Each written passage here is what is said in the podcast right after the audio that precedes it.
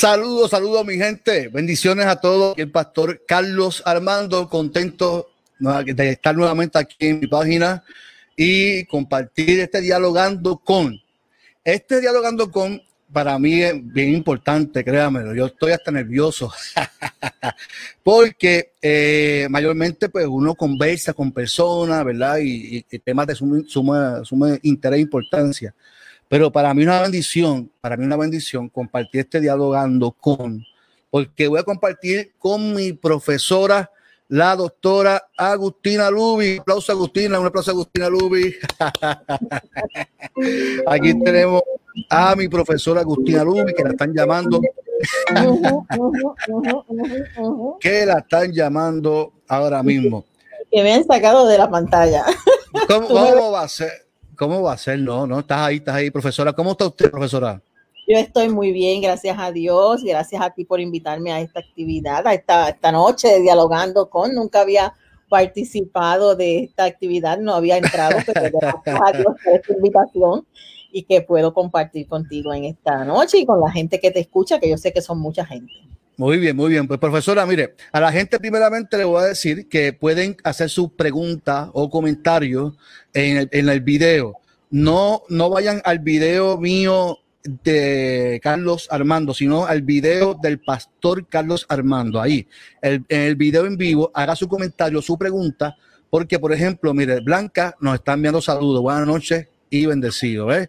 Y si usted tiene alguna pregunta, eh, usted va a salir ahí. Así que bendiciones a Blanca. Blanca es de mi iglesia, así que Blanca, muchas bendiciones. Eh, eh, gracias por compartir esta noche. Mire, puede hacer su preguntita, puede dejar su pregunta en los comentarios. Profesora, para que lo conozca, profesora, la profesora Agustina Lubis es la doctora Agustina Lubis, profesora del Seminario Evangélico de Puerto Rico. para mí es, digo yo, ¿verdad? Una de las teólogas más importantes ahora mismo en el Caribe. Así que, eh, profesor, yo me siento muy orgulloso y, privilegiado de tenerla aquí a usted en esta noche y de que usted fue mi, profesora y además de eso fue mi, ¿cómo se llama? Mi profesora de, del ensayo de integración. Así que mi consejera del ensayo de integración, que, que eso fue un parto un parto, pero París. gracias a Dios, gracias a Dios, fue bueno. sí, no, no, lo, disfruté, lo disfruté mucho. Eh, eh, decía yo, cuando termine el seminario, voy a, descansar dos años y voy a hacer el doctorado. Ya mi hija tiene seis años y, no, y no contemplo todavía comenzar el doctorado. Así que algún día. algún día, algún día eh, eh, espero eh, comenzar nuevamente los estudios. Mire, profesora, el primer tema que quiero hablar con usted es, el tema, ¿verdad? Que pertinente a lo que estamos viviendo. Mayormente, las iglesias, y, no quiero generalizar, ¿verdad? Porque hay gente que se prepara y entiende los procesos, entienden, entienden las situaciones normales y naturales, ¿verdad? Eh, ir a Tom como una oportunidad para servir, para, para bendecir a su gente. Pero está el sector eh, que no estudia la Biblia o la estudia sin el, el, fundamento correcto y comienzan a, hablar sobre juicio y castigo. Y esta, esta pandemia, al principio, cuando comenzó en, en Puerto Rico, digo yo, el mes de marzo, ya febrero, mes de marzo, eh, los mensajes que se escuchaban era que, que, esto era castigo de Dios y que que todo era que Dios estaba enojado con nosotros, porque cualquier cosa es que Dios está cansado de su pueblo. Cualquier cosa que pase es que Dios está enojado. Y yo quiero escuchar su punto de vista eh, como teóloga eh, ante lo que estamos viviendo de la pandemia llamada COVID-19. Pues mira, eh, Carlos Armando Pastor, yo quiero decirle que, que los seres humanos en el pasado, ¿verdad? En la Edad Media y antes de la Edad Media, culpaban a Dios por todo lo que pasaba, o a los dioses, porque hablaban también de los dioses. Eh, y luego, pues el ser humano empezó a culparse a sí mismo de lo que pasaba. Primero a Dios y después a los dioses, a, los dioses, a Dios, a sí mismo. Y hoy día todavía, ¿verdad? Queda algo de esa edad media donde la gente o culpa a Dios o se culpa a sí mismo, porque a veces decimos, no, esto es un castigo que Dios me mandó a mí, yo, el causante, pero fue que yo hice algo malo, ¿verdad? Como cuando la pandemia del SIDA, este, la pandemia de, del 1918, otra la peste bubónica. Hubo personas que pensaban que, que, era un castigo de Dios por algo que hizo la, la sociedad, ¿verdad? Eh, que en, una, en, cierta manera se, que le ponen la culpa encima a Dios, pero también se culpan a sí mismos por algo que hemos hecho mal y por eso Dios está respondiendo. Es realmente, ¿verdad? Las enfermedades, las pandemias, los huracanes, los eventos naturales. Las enfermedades son eventos naturales también, eh, que vienen y que nos afectan a los seres humanos porque sencillamente somos vulnerables, porque somos, no somos dioses, somos criaturas. Y la criatura, Dios la hizo limitada, finita, con un periodo de vida susceptible al ambiente, susceptibles a, las condiciones de, enfermedad que pueden aparecer en el ambiente. Y muchas de, de los daños que nosotros sufrimos por las enfermedades, una es porque esas son bacterias y virus que conviven con nosotros como parte de la flora normal de la humanidad. O sea, tienen unas funciones las bacterias y los virus y los hongos en la vida, no que afecten al ser humano, pero tienen unas funciones en la naturaleza para la sobrevivencia nuestra también. Cuando se alteran estos órdenes naturales, entonces empiezan a afectarnos a nosotros. Esas bacterias que estaban en la profundidad de, la Tierra por alguna razón científica y natural, salen a la superficie y nos afectan a nosotros. ¿Y qué hacemos nosotros todos los días? Pues cada vez cavamos más, más adentro, a ver lo que hay más adentro. Nosotros cortamos los árboles que nos protegen también de muchas cosas, nosotros cambiamos el rumbo del mar, secamos un lago y ahí ponemos una urbanización. O sea, nosotros hemos cambiado el orden natural y eso nos ha afectado a nosotros también. Así que las bacterias, los hongos, las epidemias, todo esto viene como consecuencia de esos cambios que se han dado en la naturaleza. Y, el, y, el causante de esos cambios en la naturaleza somos precisamente nosotros que hemos hecho los cambios, porque cuando Dios creó todo, dice la Biblia que era todo bueno. Entonces, ¿cómo fue que se convirtió malo? No fue que Dios lo cambió para que fuera malo, es que nosotros hemos hecho cosas que no debemos hacer con esa naturaleza buena y hemos alterado ese orden bueno. Yo recuerdo, profesora, eh, algo que usted comentó en una clase hace, hace mucho tiempo atrás, cuando yo estudié con usted, que Dios creó el jardín para que el ser humano lo disfrutara. De hecho, yo, prediqué sobre ese tema porque me, me, me impactó en la clase eh, y nosotros lo, hemos dañado. el ser humano lo mismo lo ha dañado. Entonces, para colmo, le queremos echar la culpa a Dios de que eh, eh, Él no quiere castigar. Exactamente. Nosotros tendemos a hacer eso. Lo más que nosotros podemos hacer es darle gracias a Dios porque estamos aquí y porque nos ha dado la capacidad para, aunque eso suceda, a, causa de nuestra mala administración de lo, de lo bueno que Él hizo, él siempre nos da salidas, ¿verdad? Nos da salidas y esa es parte de la gracia de Dios y del amor de Dios. Y Dios ha permitido que le ha dado inteligencia, capacidad, dones a los seres humanos para que puedan enfrentar este tipo de, eventos naturales que nos hacen daño.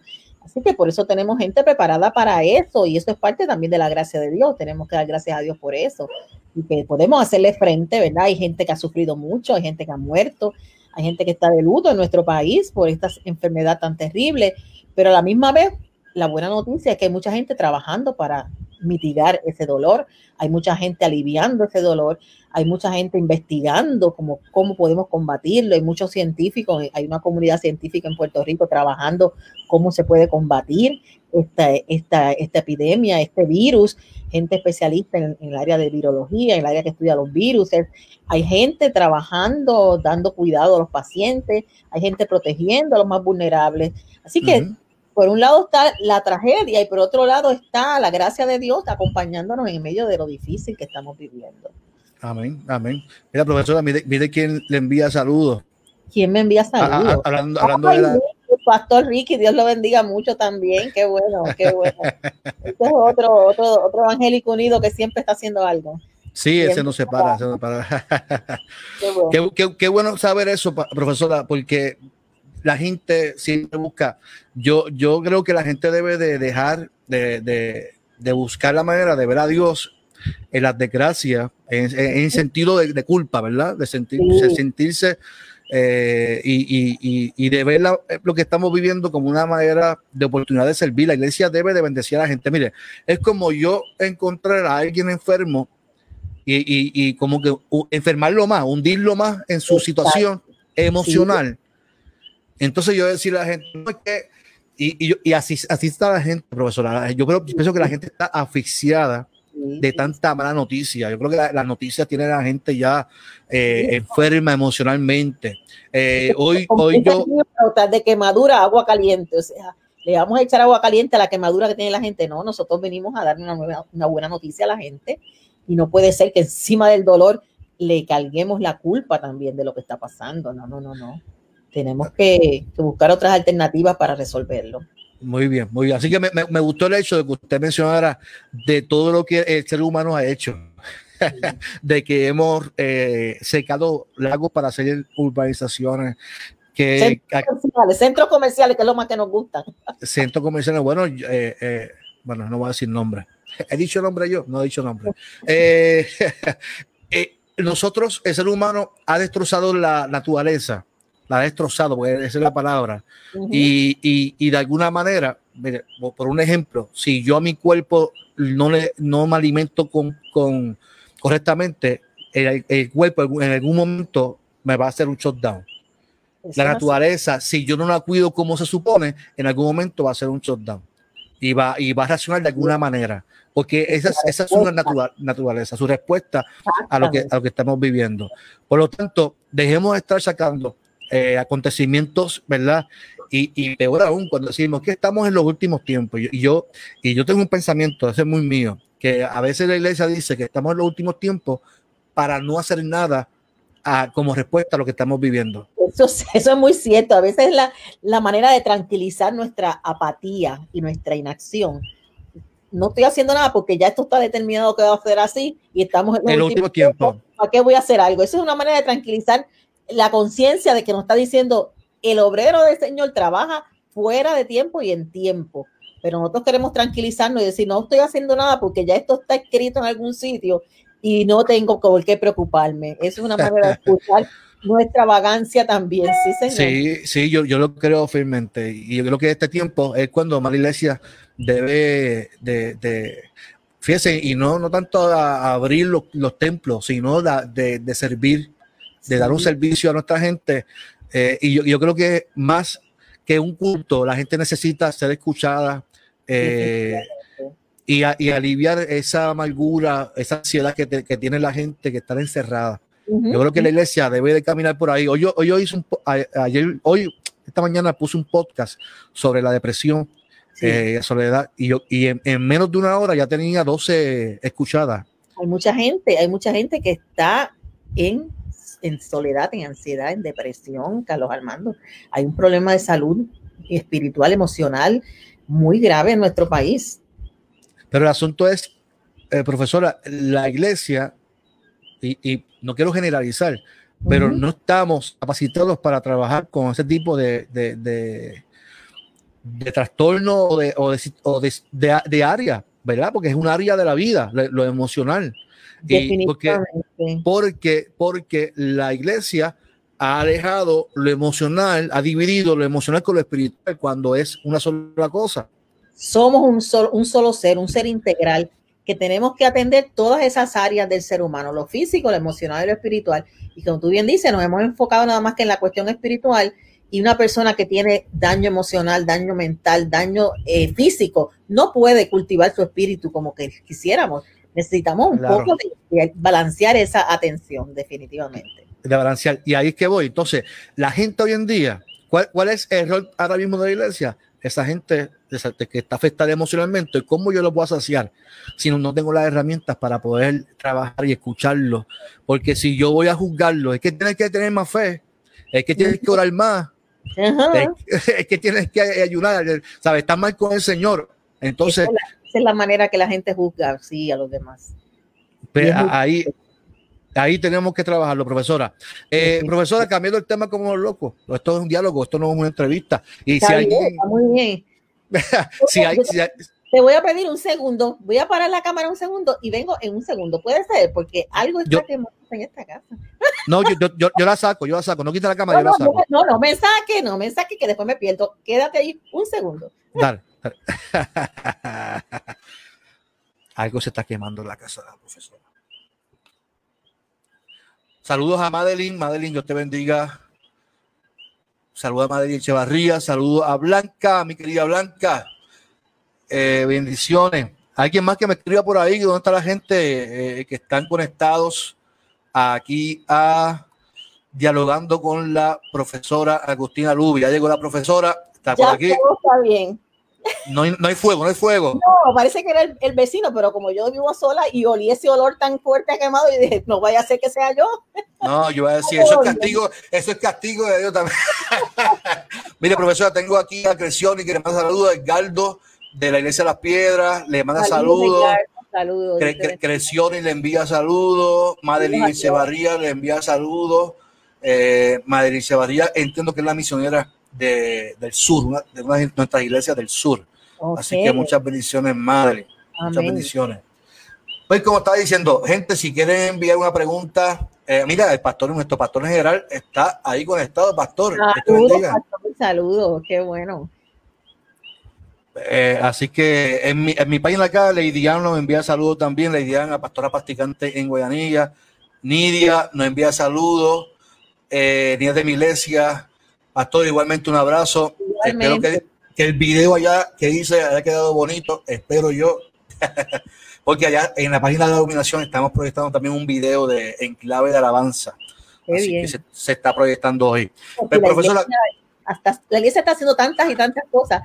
La iglesia ha aceptado el desafío, el desafío de los tiempos y está recreándose y eso es maravilloso. Eso es así, eso es así, eso es así. Pero mire, eh, hermano, si usted tiene alguna pregunta para la profesora, mire, profesora, mira quién le envía saludos también. Elian, tanto tiempo, Elian Reyes, estudiante nuestro también. Qué bueno, bendiciones, Elian. Eh, si tiene alguna pregunta para la profesora, déjela ahí, yo la voy a poner para que ella la, responda. Esto es un diálogo. Así que, hablando como locos, profesora, eh, este tema de Black Lives Matter, eh, ¿Cuál es su punto de vista de este tema? Que ese es mi punto de vista, profesora. No, no, no es que porque yo lo diga, ¿verdad?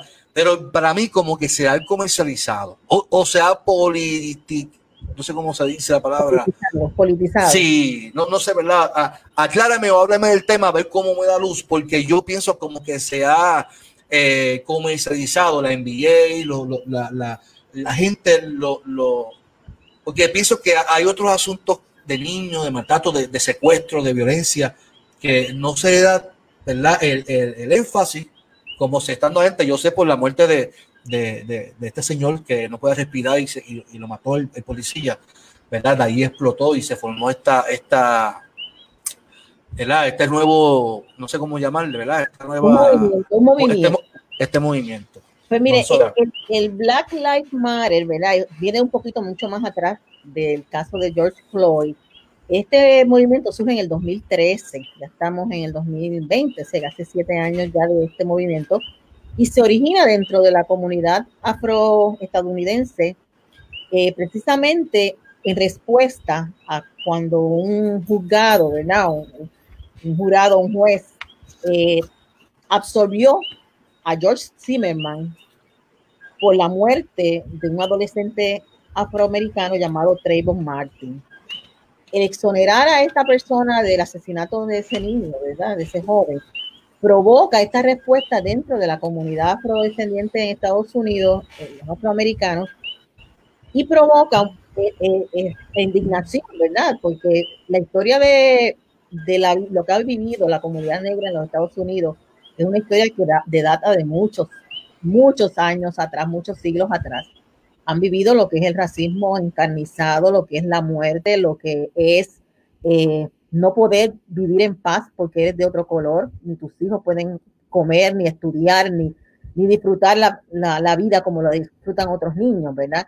Así que la comunidad afroamericana ha vivido el racismo de una manera muy cruel eh, a través de la esclavitud. Todavía hay películas que nos hacen reflexionar de cuánto, cuánto dolor ha vivido esta comunidad y entonces, cuando luego de los movimientos de los derechos civiles, del, liderato del, doctor Martin Luther King, luego de ese movimiento tan fuerte que logra algunos cambios dentro de la vida social norteamericana con referente al racismo, vuelve a exacerbarse ese racismo, ¿verdad? Eh, después de muchos adelantos en términos de la participación de la comunidad negra, en términos de la educación de la comunidad negra, en términos de, de todo lo que ha habido en la comunidad negra, ha habido adelantos, pero ha, ha, habido también, ¿verdad? Por debajo de esos adelantos se ha notado una incidencia muy fuerte en los arrestos de las personas negras, encarcelamiento de personas negras, por las mismas razones o por razones menos importantes que, que cualquier otra persona blanca, se encarcela a un negro. Entonces, en Estados Unidos hay muchos casos de ese tipo y la gente que está viendo lo que está pasando se va indignando y se revienta eh, eh la indignación con el Claro. caso de, este, de cuando absorben, absuelven, ¿verdad? A George Zimmerman de la muerte de este jovencito adolescente, un niño, Trayvon Martin. Y luego el movimiento sigue y, es- y hay denuncias y protestas por la muerte de muchos otros afroamericanos asesinados como Michael Brown, Eric Garner, protestas se dan en Ferguson, se dan en Nueva York, la muerte de Tamir Rice, de Walter Scott, de Jonathan Ferrell, de Sandra Ujú. Blood, de Samuel Dubos, y culmina con la muerte de George Floyd recientemente. Eso es la gota que colma la copa, que derrama el agua sobre el mantel, diría mi abuela. O sea, eso es Y hace, y hace un mes le dieron siete tiros a un otro. a un muchachito joven también que está en el hospital En la espalda. que no sabemos En si la- va a salir de esas de esa Sí. De- o sea que ha sido una violencia muy fuerte contra esta comunidad y entonces ese movimiento que ha sido mal interpretado muchas veces porque la gente ha respondido, ¿verdad? Principalmente la gente blanca ha respondido diciendo que todas las vidas importan, ¿verdad? El movimiento dice las vidas negras importan. No dice que solo las vidas negras importan. Dice las vidas negras importan porque hasta ese momento pareciera que no importara la vida negra, que era una vida inferior, que una vida que podía sufrir todo esto, que era una vida que podía ser excluida, que podía ser discriminada. Por eso es las vidas negras importan. Claro que las vidas blancas importan, pero las vidas blancas no han tenido que afirmar esa, esa importancia porque ellos han tenido los privilegios a lo largo de la historia. Han tenido el privilegio de estudiar, han tenido el privilegio de montarse en las, en las guaguas eh, sin problema, han podido entrar a cualquier restaurante. Es las vidas negras las que han estado excluidas de esa vida digna que todo el mundo merece y por lo tanto el movimiento lo que resalta es que estas vidas que no han, no han sido importantes, que no han sido valoradas como que importaban, ahora tenemos que reclamar que las vidas negras importan. Ese es el reclamo, ¿verdad? Pero no es, en ningún momento se está reclamando que las demás vidas no. Pero hay que puntualizar en estas porque estas son las que han vivido ese tipo Sí. de, de sufrimiento, ¿verdad? Y en Puerto Rico pues también lo hemos vivido porque nosotros hemos visto Claro, esta cuestión del racismo se ha exacerbado, siempre ha existido, ¿verdad? Desde tiempos antiquísimos ha existido, desde la esclavitud para acá, ¿verdad? Y, y la gente lo ha, lo ha mitigado, lo ha disimulado. Nosotros casi siempre cuando hablan de racismo, no, nosotros no podemos ser racistas porque ¿y tu abuela dónde está, este, no, una abuela negra en algún sitio. Nosotros no somos racistas porque somos una mezcla de blanco, de español y de indio pero esa reclamar esa mezcla precisamente eh, ha sido en detrimento de la gente porque somos una mezcla pero no afirmamos esa mezcla en ninguna ni Ahora mismo para el censo, para el ni en censo. el censo lo afirmamos ni en el censo decimos que somos- el 80% dice que es blanco así que eso es más alto que en cualquier estado de Estados Unidos sabe ese por ciento de blancos en Puerto Rico que surgió en el 2000 y en el 2010 vamos a ver qué pasa en el 2020 con una campaña que hay en los medios diciendo a la gente, si tú puedes decir que eres afrodescendiente, no hay ningún problema con eso, para ver si nosotros los afrodescendientes, ¿verdad? Los reclamamos en el censo. ¿Por qué tenemos que reclamarlo? Para hacernos visibles, para que las vidas negras importen. Si no, si no somos negros, pues no, no hay por qué atender las vidas negras. Entonces, es importante que nosotros reconozcamos que hemos sido un país racista y empecemos no solamente a dejar de ser racista, porque todo el mundo te dice, no, que yo no soy racista no basta con no ser racista, hay que ser antirracista. eso Hay que tomar la acción de combatir el racismo. Y entonces esta gente en Estados Unidos han tomado esa acción y, se, y ha sido violenta, violenta muchas de esas demostraciones, pero esa violencia responde, es la manera que tienen internalizada la violencia que han recibido el que recibe violencia responde con violencia porque es la única, lo único que ha conocido, ¿verdad? Nosotros no estamos de acuerdo con que maten a nadie por, por reclamar los derechos, ni que incendien la propiedad de nadie, pero en un país que como Estados Unidos, que lo que, le, que, que el capitalismo es el modo económico existente, romperle cristal a alguien de una tienda le duele en el bolsillo a esa persona. Entonces, estos grupos han estado tocando, ¿verdad? Donde les duele en la cuestión de, del dinero. Pero no queremos que nadie más muera, ni blancos ni negros, con esta lucha. Lo que queremos es que haya respeto y que se reconozca la total humanidad de las personas de la raza negra y de cualquier otra raza, porque ahí está incluido, cuando en Estados Unidos se habla de gente de color, no están hablando de los negros nada más, están hablando de los indios, de los orientales, de los latinoamericanos, aunque sean blancos de color, o sea, todo el que no sea descendiente europeo se considera de color porque es una comunidad que no ha sido tratada igual que la gente que desciende del, mundo europeo y, anglosajón blanco. Por eso, por eso yo, quería que usted a, tocar el tema porque fíjese, para mí, para mí, mi opinión se, se, cambia ahora por la definición que usted me está dando. Exacto. Porque, porque no es lo mismo decir que los, los negros eh, también importan a como usted lo está definiendo. ¿verdad? Eh, y yo creo que eh, es falta también de educación. Mucha gente no, no, tiene el, concepto muy claro de, de, de, esa lucha eh, y a veces opinamos sin tener la, el, fundamento, ¿verdad? y por eso quería que usted hablara del tema porque es un tema muy pertinente que yo sé que todos los que nos están viendo ahora mismo, pues estamos, estamos al tanto porque lo, vemos ahora mismo en la NBA, en la NBA, todos los jugadores tienen un mensaje atrás. Sí, sí porque acuérdense que la mayor parte de los jugadores son negros. Sí, sí. Los alaban y los bendicen y los son ídolos porque son jugadores estrellas. Pero el color de su piel es el mismo color de la piel de la gente que está siendo asesinada. Por eso ellos se unen, para que no piensen que porque ellos están en una estrata social diferente, no están identificados con el dolor de la gente negra que está sufriendo en la calle. Mira, nuestro pastor general dice que haya dignidad en todos y que no perdamos la historia, pero no la historia de los poderosos, sino la historia de los que vivieron el dolor, el quebranto y la angustia. Definitivamente, definitivamente esa historia siempre tiene que recordar para poder entender lo que está pasando hoy día, ¿verdad? Y esa respuesta tan indignada que tiene el pueblo negro en los Estados Unidos. Y aquí en Puerto Rico, gracias a Dios, todavía no hemos visto esos casos de, matanza, ¿verdad? De, muerte de, negros, pero nos matan de otras maneras en, la vida, ¿verdad? Mira esta niña, esta niña Almayadira, una niña que, apenas es una niñita cuando eh, eh, eh, le enfrenta cargos en el sistema judicial nuestro, cuando se responde, cuando responde a un patrón de, agresión y de bullying en la escuela por ser negra. Ajá, la burla que le hacían a esa niña. Y encima de que eh, ella responde y entonces la acusan a ella de ser la agresora cuando ella ha sido agredida en un patrón de abuso por muchos años. Y el, sistema judicial nuestro le formula cargos a una niña de 11 años. O sea, no. no cuando se está defendiendo. Cuando se, está defendiendo. Porque se está defendiendo, pero no le formula cargo a los que la han abusado durante todos esos años. Esto, ahora mismo la, la familia de Canóvana, Chanel y, Luis, que son.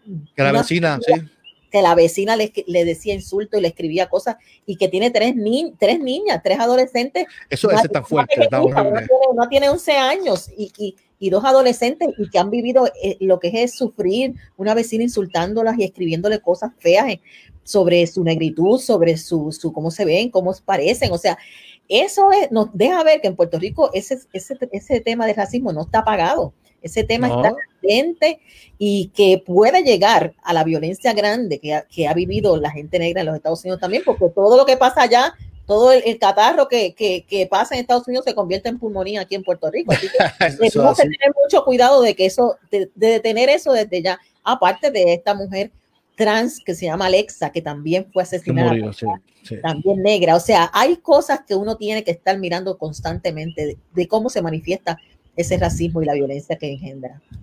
Mire, yo, yo en este, mis vacaciones eh, vi stand-up comedy en Netflix y ahí, en esos stand-up comedy, eh, vi bien marcado esa, esa situación de los negros. Porque en cada chiste y en cada cosa, eh, ellos, ellos, ellos hacen stand-up comedy, ¿verdad? Pero a la misma vez es un mensaje detrás de stand-up comedy de justicia social. Y entonces ellos hablan mucho de la policía, del abuso de los negros.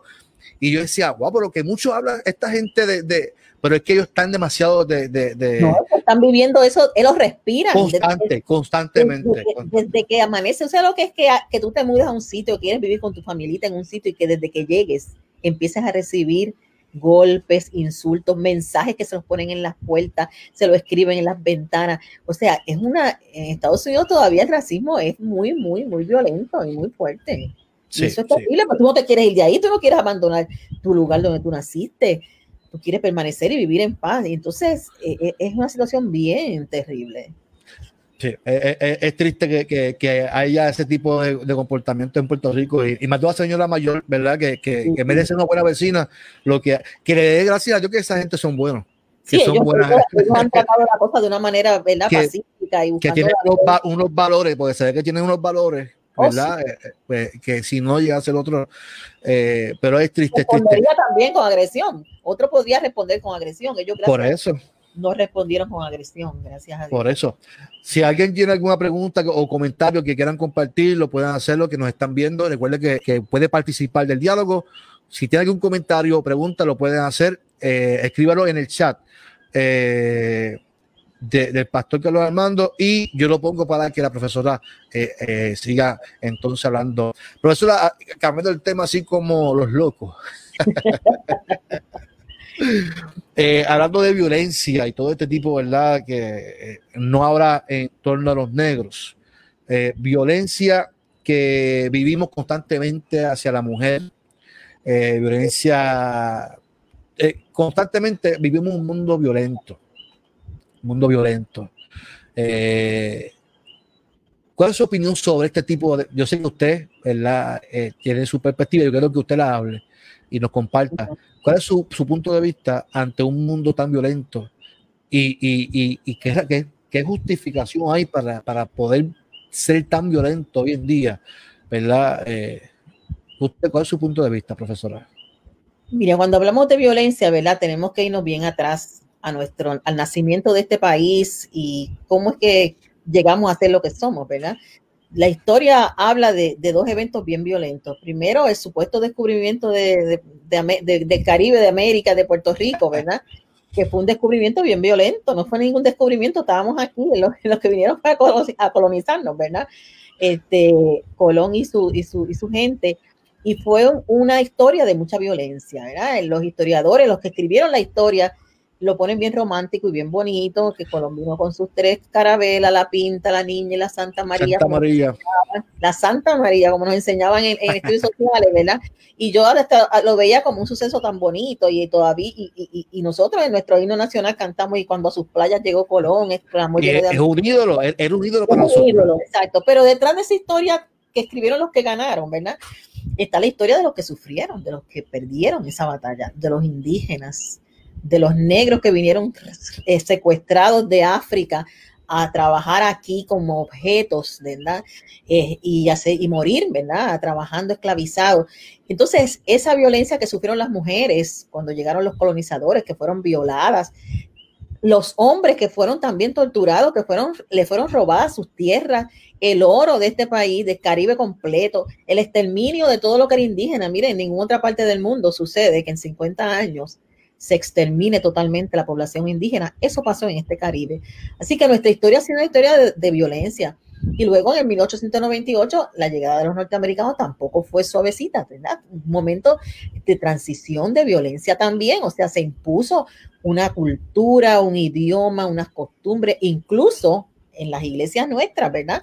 Había que hacer las cosas de la a la manera de, otra cultura. los misioneros, los, misioneros también los misioneros cumplieron con ese, ese mandato, ¿verdad? De americanizarnos. Además de trajeron muchas cosas positivas también, porque hay que reconocer la alfabetización, los hospitales, el sistema educativo, muchas cosas que nos ayudaron, pero también nos impusieron muchas, muchas cargas también. Así que cuando hablamos de violencia, tenemos que hablar de esa violencia que hemos recibido como en la historia y ver cómo nosotros resolvemos nuestros problemas de otro modo que no sea la violencia que hemos recibido. Entonces, cuando hablamos de la familia, nosotros sabemos que siempre la persona más fuerte domina sobre el más débil y en la casa es así, o sea, el padre en la figura, ¿verdad? Típica patriarcal es el que gobierna, el que manda y domina sobre la esposa y sobre los hijos. Entonces, la esposa tiene alguna inherencia en los hijos, dominando también, y los hijos pues no quieren a alguien dominar, pues dominan al perro o al gato, ¿verdad? Y, todo el mundo domina a alguien, ¿verdad? En, la, en la familia. Pero la familia cristiana debe ser de otra manera, ¿verdad? Porque el dominio no estaba en los planes de Dios para el ser humano. En el principio no había ningún dominio de nadie sobre nadie. Esta cuestión del dominio fue castigo precisamente. El castigo recibió el mismo ser humano por su misma conducta, ¿verdad? Ahora tú vas a dominar a este y tú vas a dominar a aquello. Y ni siquiera la tierra la tierra nos daba todo, la tierra, la naturaleza nos daba el fruto, nos daba todo. Ahora vas a tener que trabajarla. Es el querer poder, el tener para poder. Querer, para poder que ella te dé. Así que ese, esa característica del dominio no es lo natural, no es lo que Dios quiere para nosotros. Quiere que vivamos en armonía. Y la realidad es que no es así, ¿verdad? Que el más fuerte oprime al más débil y hay una idea, ¿verdad?, de superioridad masculina sobre las mujeres, hay un pensamiento de superioridad sobre los hijos, sobre lo que, lo, que contribuyen los hijos a un hogar. Y entonces todas esas ideas de superioridad y de poder impiden que podamos repartir el poder, ¿verdad?, entre todos y que podamos funcionar en la armonía que Dios quiere. Entonces, lo que tenemos es una violencia intrafamiliar bien grande, donde están sufriendo los más vulnerables, que son los niños, las mujeres y los ancianos, y las personas con discapacidad, que también hay que nombrarlas entre las personas que sufren, que violencia, porque no saben cómo defenderse, porque el que, el que hace violencia es porque tiene el poder. Así que yo creo que en este tiempo precisamente de pandemia, se exacerban todos esos, todos esos estilos de violencias, no bajan crecen más. Crecen porque la persona está encerrada en su casa, no puede salir. La mujer que es violentada no puede salir a buscar a la vecina ni decírselo a nadie. El niño que es maltratado en la casa ya no va a la escuela donde el maestro se da cuenta de que tiene un golpe.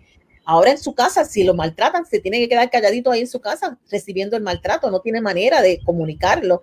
Y entonces ahí es que tenemos nosotros también que, atender como iglesia, ¿verdad? Que, a veces pensamos que no tenemos mucho que hacer porque no nos estamos reuniendo en el templo. Miren, hay muchas cosas que atender en los hogares, hay muchas maneras de mediar conflictos, de ayudar a las familias a cómo mitigar el conflicto que puede surgir de estar encerrado en una casa desde marzo hasta ahora.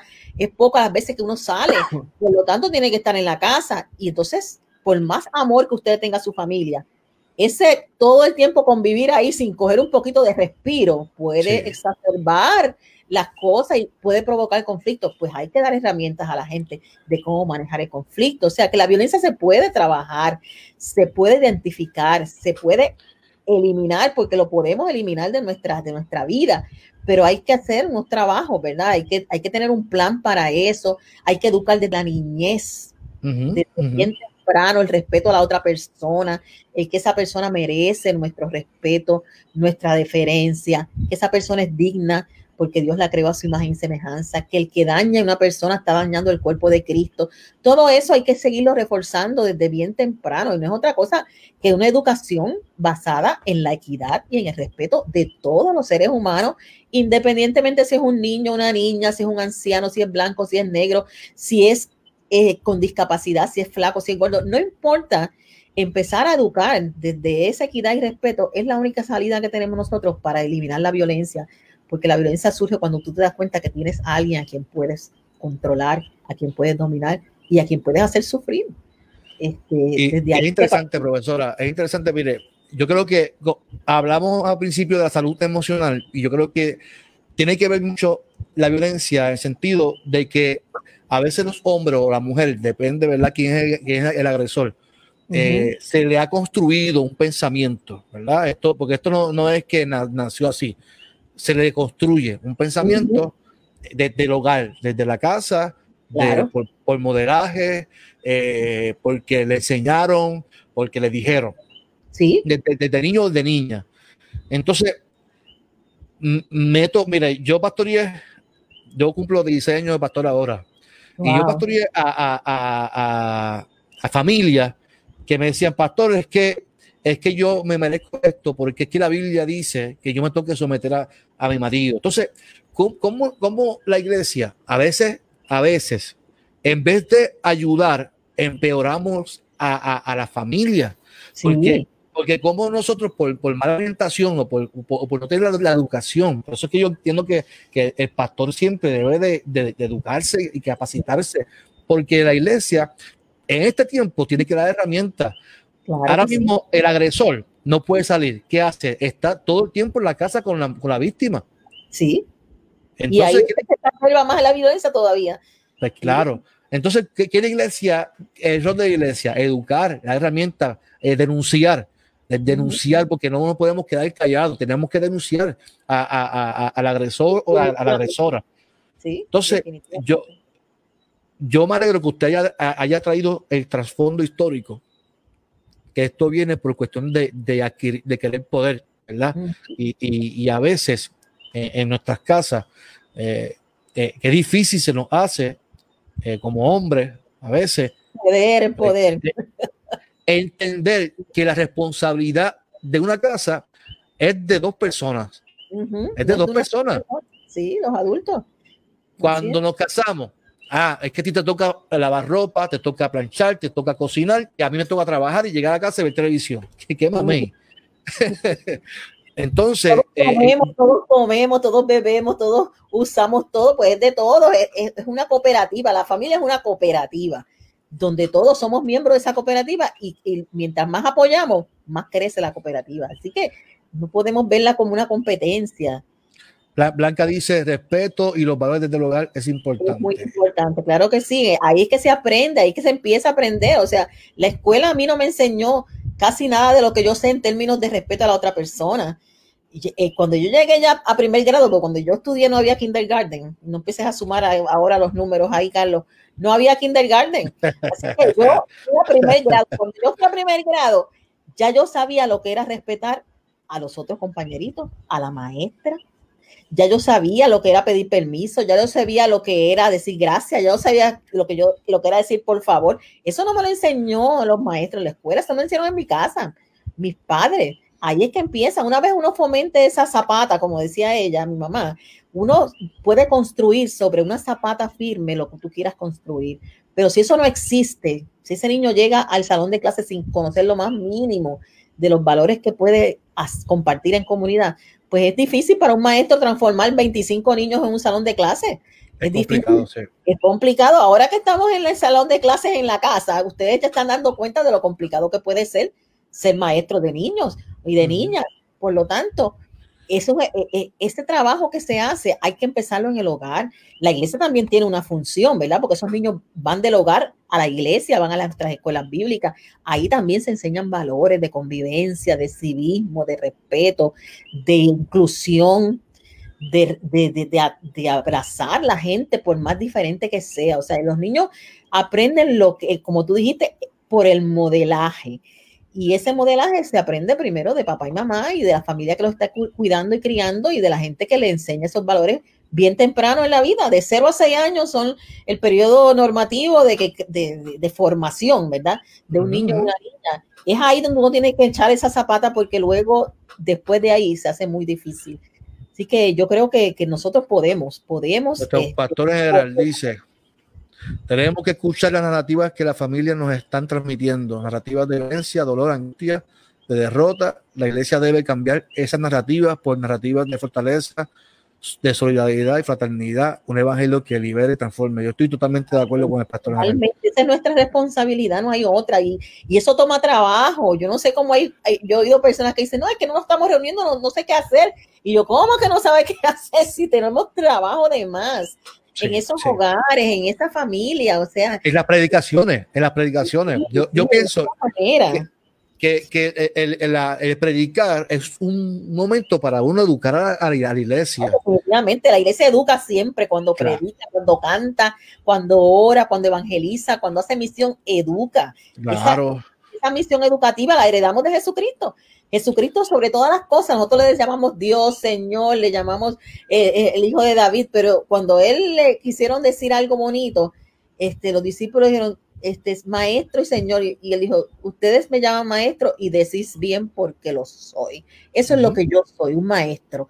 Y entonces la iglesia heredó esa, es, ese don de, de, de, educar y la gente escucha lo que la iglesia tiene que decir. Esa es otra bendición que tenemos como iglesia la gente nos escucha porque entiende que tenemos algo positivo que decirle, tenemos un mensaje de esperanza que darle y nos escucha. Pues tenemos que aprovechar ese espacio de atención que nos da la gente, ¿verdad? Para que la gente reciba esa palabra. y que pueda enfrentar el momento difícil que nos ha tocado. Nuestro pastor dice algo muy cierto también, que el problema de los padres es que han delegado esa formación a los maestros, a la iglesia, y el lugar primario de la formación es el hogar. Mira, yo, yo, usted habló ahorita, usted mencionó, profesora, de que a usted le enseñaron esos valores. Yo tengo 44 años y a mí mi, mi mamá, pues yo tengo que decir que en casa quien me, inculcó, quien me inculcó, me inculcó valores, quien sembró eso fue mi mamá.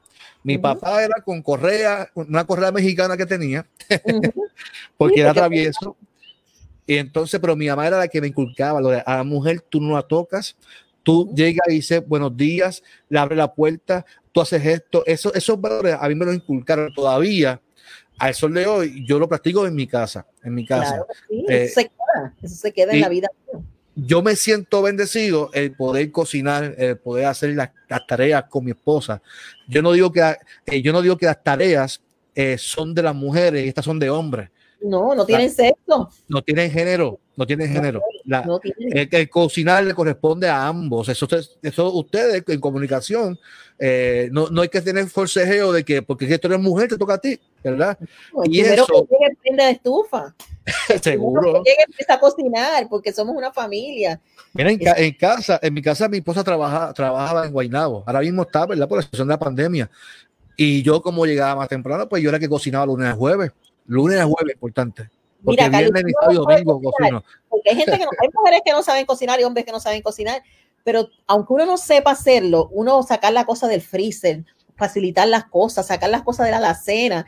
O sea, hay muchas maneras de, de trabajar en comunidad, en cooperación, que uno siente que está apoyado y apoyado. Claro, claro. Eso es, lo, eso es lo importante, sentir que tienes el apoyo. No, no tiene que ser un chef, pero puedes ayudar en lo que pueda. Y todo el que puede dar algo siempre recibe, ¿verdad? Esa satisfacción de que está construyendo una familia, de que está construyendo un hogar. Yo, yo quiero aprovechar y, voy a dar un anuncio no pagado, porque yo pertenezco a esa junta. Eh, en Gurabo eh, hay un programa que se llama AFANA. Mm. Y AFANA trabaja con víctimas, con víctimas de violencia doméstica. Pero escuche bien, escuche bien. La, también trabaja con los agresores Profesora, hay un programa que se llama, Resocialización Masculina. Definitivamente. ahí, trabajamos con los agresores. Y las, y, las, agresoras también. Así que eh, yo luego en el transcurso, después voy a dejar en los comentarios el número de teléfono de APANA, porque si aquí hay alguien que nos está viendo que es víctima de violencia o siente que es agresor o agresora, ¿verdad? Porque eh, eh, ya estás chocando mucho con tu pareja y te lo han dicho varias veces que esto es muy violento y, pues mire, es tiempo de buscar ayuda porque esta sociedad puede transformarse, como dice nuestro claro general. esta sociedad puede transformarse y yo creo que podemos transformar la sociedad cuando nos educamos, nos capacitamos y tenemos la herramienta para, para trabajarla. Dice el pastor general que las tareas no tienen sexo. Puso seco, ¿verdad? Pero es sexo. Están destinadas a nadie en particular. Eso es así es de todos, es de todos y de todas, y, es la satisfacción tan grande que uno siente cuando uno ve que puede hacer las cosas en familia, los niños, a los niños les encanta ayudar, nunca los elimine de la participación, de lo que puede hacer, pero que se sienta que es útil, porque uno lo elimina cuando es muy chiquito y después cuando es grande no quiere ni entrar a ayudar ni, nada. Hay que considerarlos también y aunque no las hagan también, felicitarlos y recompensarlos, porque de verdad que ese feedback es bien importante para ese sentido de familia que queremos cultivar mi hija, mi hija me ayuda a, lavar la guagua, ella me ayuda. Y dicen que eso es, eso de los hombres, y mi hija me ve, me, me, ayuda. Muy bien, muy bien. Ella feliz porque ayuda a papá. Eso es hace, más, hace más reguero que otra cosa, profesora, pero está bien. Pero ayuda, muy bien. Qué bueno, qué bueno. Bueno, alguna pregunta que tengan los hermanos que nos están viendo, que nos están viendo, alguna pregunta, escríbela, escríbela para que entonces que ya estamos cerrando, eh, que la profesora ya mismito también tiene una, una reunión la profesora no eh, está pegada, está pegada, profesora. No, no, hoy mañana ha sido, han sido días terribles, muchachos, una tras otra, pero nada, este, qué bueno que podemos hacerlo y qué bueno que estamos vivos y qué bueno que podemos ayudar en algo a aliviar el dolor de la gente. Muy bien, acá en mi página personal, eh, Laura Burgos, que es de la iglesia de Guayanilla, dice la familia es un equipo de trabajo. Excelente tema. Muchas bendiciones, Laura. Y saludo a tu familia también. Gracias por conectarte con nosotros. profesora, ah, para cerrar, a lo que si alguien escribe algún comentario que Mira, que dice el pastor, el pastor está pegado, dice, mi hija, no, ese, ese es el Gardo, ese es el Gardo, ese es de, de las piedras. El eh, Gardo dice, mi hija corta el pasto conmigo. Muy bien, muy bien, hay que enseñarla, hay que enseñarla, porque algún día tendría que hacerlo sola. Muy bien, muy bien. Así que qué bueno. Eh, profesora, a, a, lo que la a profesora, ok, aquí dice Blanca, ¿qué herramientas se le puede dar a un hogar espiritual emocional para que puedan ser productivos en el mañana? Pues mira, yo puedo, pregunta. Y yo puedo hablarle de mi experiencia, ¿verdad? Eh, levantar una familia, ¿verdad? En, el camino de Dios, ¿verdad? En el, camino de respeto. Primero, eh, reconocer que dependemos enteramente de Dios, que de, él, que de Él es que vienen todas las cosas que tenemos, ¿verdad? Y criar una familia como hicieron mis padres con nosotras, en ese temor a Dios y en ese amor a Dios sobre todas las cosas, porque mi mamá siempre quería que nosotros amáramos a Dios, eh, es lo más importante, porque uno cuando ama a Dios aprende a que tiene que amar al prójimo, que no es una opción, sino que es un deber. Y en la medida que uno ama al prójimo y se acerca al prójimo, también se está acercando a Dios. Eh, a Dios no lo hemos visto, como dice el texto, pero al prójimo lo tenemos con nosotros. Entonces, primar a la familia en ese conocimiento y en esos valores, ¿verdad? de lo que el cristianismo nos ha legado, en el caso nuestro, ha sido muy beneficioso. Eh, esas herramientas, no las, ¿verdad? No, son muchas, nos las da la vida eh, cristiana a través de todos los ejercicios que hacemos los cristianos, ¿verdad? A través de la oración, a través de la búsqueda, a través de la lectura de la Biblia, a través de la lectura de la palabra de Dios. Y todos esos ejercicios que la iglesia nos enseña en algún momento en la vida, se convierte en ese pilar donde nosotros nos sostenemos cuando llegan los momentos difíciles, ¿verdad? Yo les puedo testificar que ha sido difícil esto de la pandemia, pero en ningún momento yo he perdido la esperanza. Yo me siento que Dios está acompañándonos y que vamos a salir de esta situación. Así que eh, fomentar esa vida de fe es importantísimo el que tenga un niño o una niña ahora que quiera criarlo, ¿verdad? Eh, yo les recomiendo que lo, que lo críe en el amor de Dios, porque no hay, yo creo que no hay otro lugar más seguro para tener, para criar un hijo o una hija, ¿verdad? Eh, que no sea en los brazos del Dios que siempre nos, nos está amando y sosteniendo. Y que se conecte a los cinco minutos del pastor general. Exactamente. Conecte a los cinco minutos del pastor general y al pastor Carlos Armando en dialogando con también que le ayuda. eh, ¿Alguien más que tenga alguna pregunta? Mientras nuestro pastor general eh, le dice, profesora, a la aprecia la gentileza de la doctora Lube por su participación. Siempre a la orden, pastor. Ella es evangélica unida, pastor, recuérdese eso. Ella es evangélica unida. Somos evangélicos unidos todos. Así, dice recordar que tenemos cursos para oyentes en el seminario y que hay espacios para laicos que deseen explorar la teología y la Biblia. Así que es importante. Nuestra profesora. el seminario está allí disponible, ¿verdad? Para que todos ustedes se preparen y tenemos, allí ofrecemos muchas herramientas, ¿verdad? También la iglesia hace eso, pero también el seminario más formalmente. Y eh, estamos allí, así que están, están disponibles los cursos de oyentes, ya eh, este semestre empezamos fuerte. Yo tengo 70 estudiantes este semestre, 30 en un curso, 21 en uno y, 20 en otro. La gente está muy hambrienta de escuchar palabra de esperanza, palabra de fortaleza y de recibir herramientas para enfrentar la crisis. Y el seminario ha sido una opción por 100 años y lo seguirá siendo porque es un proyecto de Dios para este país. Amén, amén. Ah, eh, para mí fue una bendición el seminario, así que eh, lo, lo recomiendo, ¿verdad? Para que la gente se, se, se prepare. El pastor dice, sobre todo cuando dijimos los cinco minutos del pastor general. ah, eh, profesora, para, para irles pidiéndonos, ¿verdad? Para, eh, yo primeramente le doy gracias por su tiempo. Eh, y, y, gracias por, el, por este espacio, ¿verdad? De poder compartir con, con nuestros hermanos y hermanas.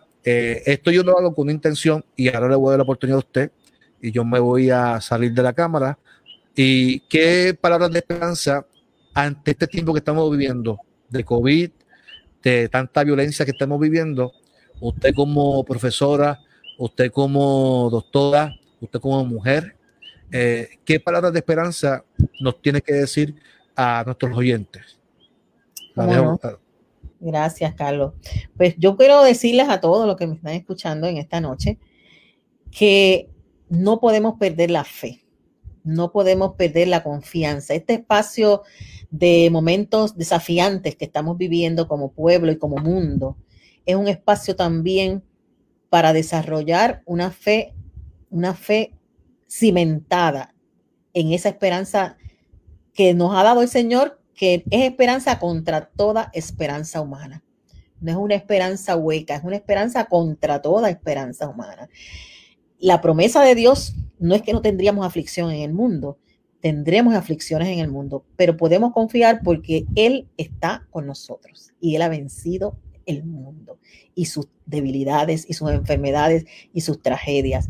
Por nada del mundo pierdan la fe de que saldremos de esta crisis, pero tenemos todos que poner nuestra parte para salir de esta crisis. Y la iglesia tiene una función importante en este momento de la historia y podemos pasar a la historia como una iglesia que ha respondido fielmente y ha testificado de su fe en este momento, o podemos pasar a la historia como una iglesia que ha sido apática al sufrimiento de la gente. Este es el espacio para servir. Este es el momento, para esta hora, como dice la palabra de Dios, para esta hora es que Dios nos ha llamado, para el momento difícil, para el momento en que se cierran los espacios físicos, los templos por esta pandemia. Ahora es que tenemos que dar testimonio de que somos el cuerpo de Cristo, un cuerpo vivo y un cuerpo que está presente en nuestra comunidad. Que Dios les bendiga. Gracias, gracias, profesora. Gracias, por, por, tan hermosa reflexión. A todos los que nos están escuchando, este es un tiempo de servir. Es un tiempo de servir y de llevar un mensaje de esperanza. De esperanza a la gente que tanto lo necesita. Así que seamos pertinentes, seamos gente de Dios, como dice nuestro pastor general, y seamos eh, gente que bendice a un pueblo. Así que gracias, profesora. Dice el pastor general, Carlos, muy edificante la charla te felicito. La, gloria sea para el Señor, pastor. Esto lo hacemos, eh, como yo decía, profesora, en, la introducción, ¿verdad? Eh, yo me, puedo parar aquí a predicar todos los días, pero yo creo que esto es algo distinto y aprovechamos a alguien, ¿verdad? Eh, que tenga el conocimiento para que nos ayude en estos temas. Así que el próximo, no viernes, el próximo jueves, vamos a tener el dialogando con, con Amaury Oyola. Amaury Oyola es comediante, eh, eh, eh, hace stand comedy, es actor, pero también es corredor. Y él tiene un testimonio muy impactante, ¿verdad? De, salud, de salud. Y, y, como la espiritualidad, dijimos, profesora, ¿verdad? Que tiene que ver cuerpo, alma y espíritu, tiene que ver todo. Todo tiene que ver con eso. No podemos alejar el cuerpo, ¿verdad? De, la espiritualidad. Pues vamos a hablar sobre ese tema el jueves que viene a las 7 de la noche con Amaury Oyola. Nos vamos a reír, vamos a aprender y vamos a escuchar un testimonio también impactante. Profesora, gracias, la quiero mucho y, gracias por, por eh, ser parte de, ¿verdad? De, mi, ministerio y de mi vida en mi crecimiento como pastor. Así que le agradezco mucho eh, ah, su, su tiempo para, para conmigo. Dios te bendiga, Dios te bendiga. Siempre te recuerdo con cariño, así que adelante. Tengo que decir que usted una vez, aunque no fue directamente, me regañó en la clase. ¿Ah, Tengo que sacarme esa espina a mí de mi corazón. ¿Qué te dije? ¿Qué te dije? Lo que pasa es que. ¿Qué tú habrás hecho? ¿Qué tú habrás hecho? Lo que pasa es que estaba Facebook comenzando, estaba ese apogeo de Facebook. Ah. Y entonces, eh, yo pegado en Facebook clase y usted dando clase, y usted dijo: a esos que están conectados en Facebook, ¿Viste que, la próxima vez que yo los coja, les voy a. y tú sé yo. Ay, qué bonito. Y tú te cansaste porque te dijo: el espíritu se lo dijo, el espíritu le habló. Yo no, yo no, sé, yo no sé si fue Poli o Javier Sosa. Que, que estaba, ah, no, fue Joel, Joel González. Joel ah, González. Joel González. Mira que eh, ya que parejita. Me cogió después ya llorar pegando nueve millones por eso. Pero, pero gracias, profesor. Gracias por, por ser de bendición. me siento muy contenta y muy orgullosa de verte tan y tan eh, ¿verdad? desarrollado como pastor y haciendo la misión para la que Dios te ha llamado. Amén, te, bendiga, amén. Señor, te bendiga el Señor. Amén. Pues muchas bendiciones a todos. Esto fue un dialogando con la doctora Agustina Luis. Muchas bendiciones a todos.